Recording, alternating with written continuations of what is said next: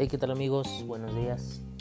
Eh, estamos en este momento, bueno, arrancando con el podcast, eh, con un nuevo episodio. Ya saben que con su amigo Luis Arturo en el área de psicología. Eh, ¿Qué vamos a hablar el día de hoy? Bueno, es algo que les voy a compartir desde mi punto de, de, de experiencia, por así decirlo. El hecho de llevar un caso clínico.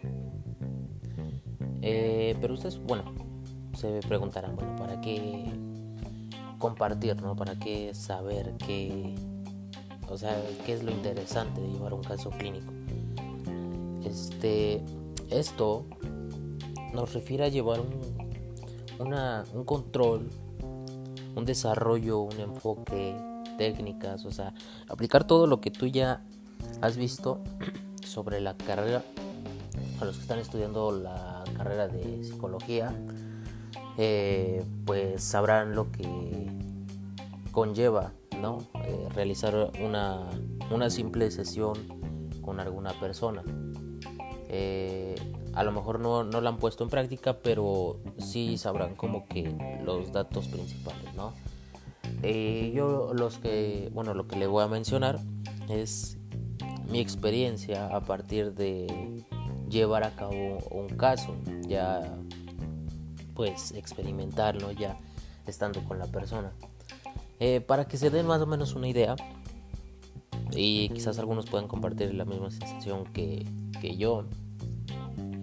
Este, el hecho de llevar este caso clínico con una chava de 19 años, eh, la verdad que al principio se complica demasiado, se complica, no sabes ni qué decir, no, no sabes cómo desarrollar. Estás en un momento en el que pues sí desarrollas este algo escritamente, no ya tienes como tal la pauta, el, como tal el punto para empezar, pero al momento de estar ahí con ella y estar escuchándola y, y cómo ves cómo se va desarrollando la situación, pues te bloqueas, ¿no? En instante te bloqueas y no sabes ni qué decir, no sabes ni qué hacer y dices, pues, a ver quién te ampara, ¿no?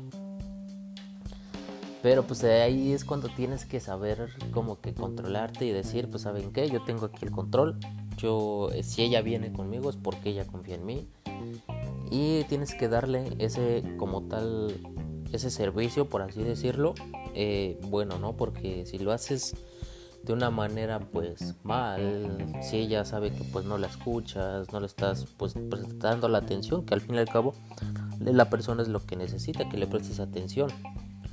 Y si ve que hay una, una deficiencia en eso, pues lo más probable es que no vuelva, ¿no? Lo más probable es que, que este que se vaya hablando pues mal de nosotros, ¿no? Y mal también quizás esto de la psicología. Pero en el primer momento en el que yo tuve con ella durante la entrevista, pues se desarrolló correctamente.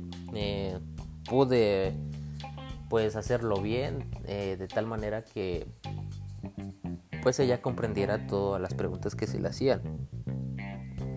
De la misma forma, pues hacerla sentir que pues está en un lugar seguro, que no será este como tal eh, juzgada o cosas así. Ahí entra como que también el, el hecho del decálogo, ¿no? De, eh, del psicólogo, ¿no? Del hecho de pues no estar ahí como tal, pues el hecho de que no juzgues, sino que simplemente comprendas la situación y bueno, también que todo lo que diga pues va a ser a fines académicos, ¿no? Para que ella se sienta segura y que no piense que lo vas a divulgar con alguien más, ¿no? Porque hay personas que sí son muy, pero muy estrictas con lo que ellos te cuentan. Entonces todo eso se desarrolla, todo eso pues genera como que confianza, ¿no? Entre, entre terapeuta y paciente.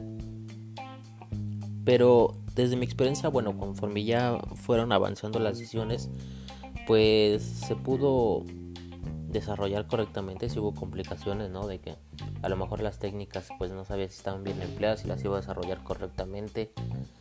Y pues también, bueno, en cuestión de las tareas no sabes si tú, o sea, tú las dejas como, como terapeuta, pero no sabes si la persona las va a hacer. Afortunadamente, pues que con esa paciente que tuve, si las hizo, las desarrolló correctamente, pero hubo casos en los cuales este, se le complicaban y entonces bueno tendrías que ayudarla eh, otra vez a reestructurar esa tarea y darle el motivo por lo que le estás dando esa tarea. Este eh, caso clínico eh, duró 10 sesiones, 10 sesiones este, pues se desarrollaron los días viernes a las 6 de la tarde. hubo momentos en los cuales la paciente pues no se presentó eh, pero obviamente pues avisaba, ¿no? Avisaba que pues tenía eh, tenía compromisos o tenía pues, problemas en llegar y que se pospusiera, ¿no? Entonces ya se pues ahí ya se pospuso para continuar la sesión. Hay que tener también a veces comprensión de eso, pero también no hay que acostumbrarse a que se tiene que faltar demasiado a las sesiones, ya que si hacemos eso de que los acostumbramos a que falten mucho, pues no se va a llevar o no se va a desarrollar bien el proceso. Porque pues se dará nada más ahí cuando se vea, ¿no? Y será como que en momentos largos. Y este y bueno, cuando se desarrolló ahí estando en sesión, pues durante las primeras tres sesiones sí no pues como que hubo un poquito de tensión, ¿no? De que a ver qué hacemos o más bien uno como, si, como terapeuta pues dice ¿qué, qué hago, qué más le pongo. Pero pues ya después eh, vas como que agarrando la estructura de tus sesiones y vas diciendo, ah, bueno, sabes que mejor vamos a hacer esto porque te ayuda en esto. Ah, bueno, esto por esto. Y así le tienes que ir diciendo y la persona se va a sentir eh, apoyada y de confianza para que pueda desarrollar lo que tú le estás diciendo y también que bueno que no se sienta como que bloqueada en el momento, ¿no? Y todas estas sesiones, bueno, el resultado fue muy positivo. Mi pronóstico desde un principio fue favorable a pesar de estas pequeñas cosas que quizás podrían haber bloqueado las, las sesiones siguientes. Pero el aprendizaje bueno que yo me llevo, les puedo compartir, es que sí ganas muchos puntos de experiencia. No quizás muchos, pero sí varios porque te, te baja el miedo de estar frente a una situación o frente ya a un problema real de una persona. Eh, yo en estas sesiones traté la autoestima y bueno, la toma de decisiones, ¿no? Pero quizás te pueden venir con otros o, o problemas quizás que sean más fuertes pero tú tienes que estar preparado para todo, ¿no? Tienes que tener una mente abierta para lo que venga. Entonces eso también te ayuda a tu aprendizaje, ¿no? A disminuir esos miedos, eh, esos pensamientos que a veces nos apoderan de nuestra mente en decir, es que esto va a estar mal, es que esto no me va a ayudar, no, es que esto va. Y entonces te empiezas como que a meter grandes ideas y te empiezas a tarea y te bloqueas eh, por no saber, este, pues, nivelar tu mente ¿no? en los pensamientos, en tus emociones, en tus sensaciones. Hay que aprender a nivelarlas correctamente, ya que eso ayudará bastante, ¿no? Siempre cuando tú tengas o cuando vayas a realizar una experiencia clínica y todo eso, eh, siempre hay que tener como que la noción de que nosotros vamos a ser el control de esa situación y que va a recibir, o sea, si esa persona llega es porque ella quiere apoyo y porque ella está confiante en ti, desde ahí, desde ese momento. Entonces, a partir de ahí, pues podrás desarrollarte un poquito más correctamente. No perfectamente, pero sí en lo mayor que se pueda, ¿no? Entonces este aprendizaje, bueno, me ayudó a disminuir mis miedos, me ayudó a, a desarrollar diferentes estrategias, a, a, ver cómo se desarrolla una persona con sus tareas, con sus trabajos, o sea, durante las sesiones, a ver eh, cómo es que se puede expresar y todos esos resultados, a ver cómo va avanzando toda la, todo el proceso desde el inicio, desde que llegas todo decaído y hasta cuando ya vas hasta, en mi caso, hasta la octava sesión, ¿no? De que, no, pues ya llevaba más avances, ¿no? Ya llevaba buenos avances que pues dices, ah, va saliendo, va saliendo de, de ahí, de lo que estaba desde que llegó, salió a flote lo que sí podía hacer y lo que ella no creía. Y eso, o sea, créanme que este, nos, hace, nos hace sentir bien. Y bueno amigos, esto es un poco de lo que yo viví frente a, de, frente a esta experiencia y en llevar un caso clínico. Este, en, bueno, aquí en la carrera de psicología, ¿no? Ya como muchos saben, pues ya es de octavo semestre. Eh, me preguntan que, en qué materia. Bueno, la llevé yo en practicum en psicología. Así se llama la materia. No sé, a lo mejor puede variar el nombre en, las diferentes universidades, no lo sé. Pero yo la llevé hasta, hasta octavo semestre. Eh, fue que me puse, eh, me pusieron este a desarrollar un caso clínico. Tú tenías que buscar a tu paciente y este y la duración eran de 10 sesiones, ¿no? Obviamente, ah, que preguntan que qué pasa con el paciente, si sigue yendo conmigo o si no, o se dirige. Ah, bueno, en cuestión de eso, este, se dirige hacia, hacia otros, este, instituciones, ¿no?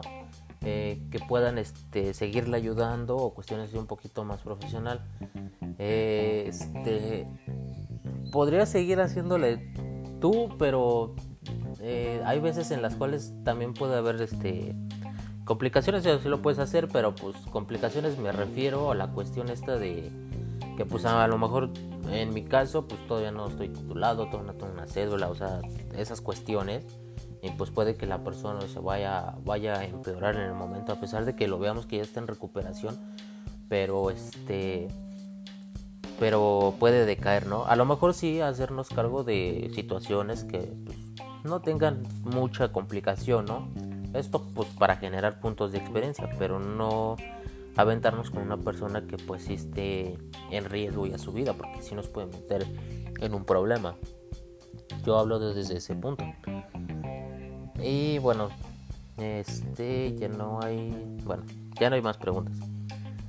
Este, bueno amigos, con esto vamos a terminar este episodio de este podcast.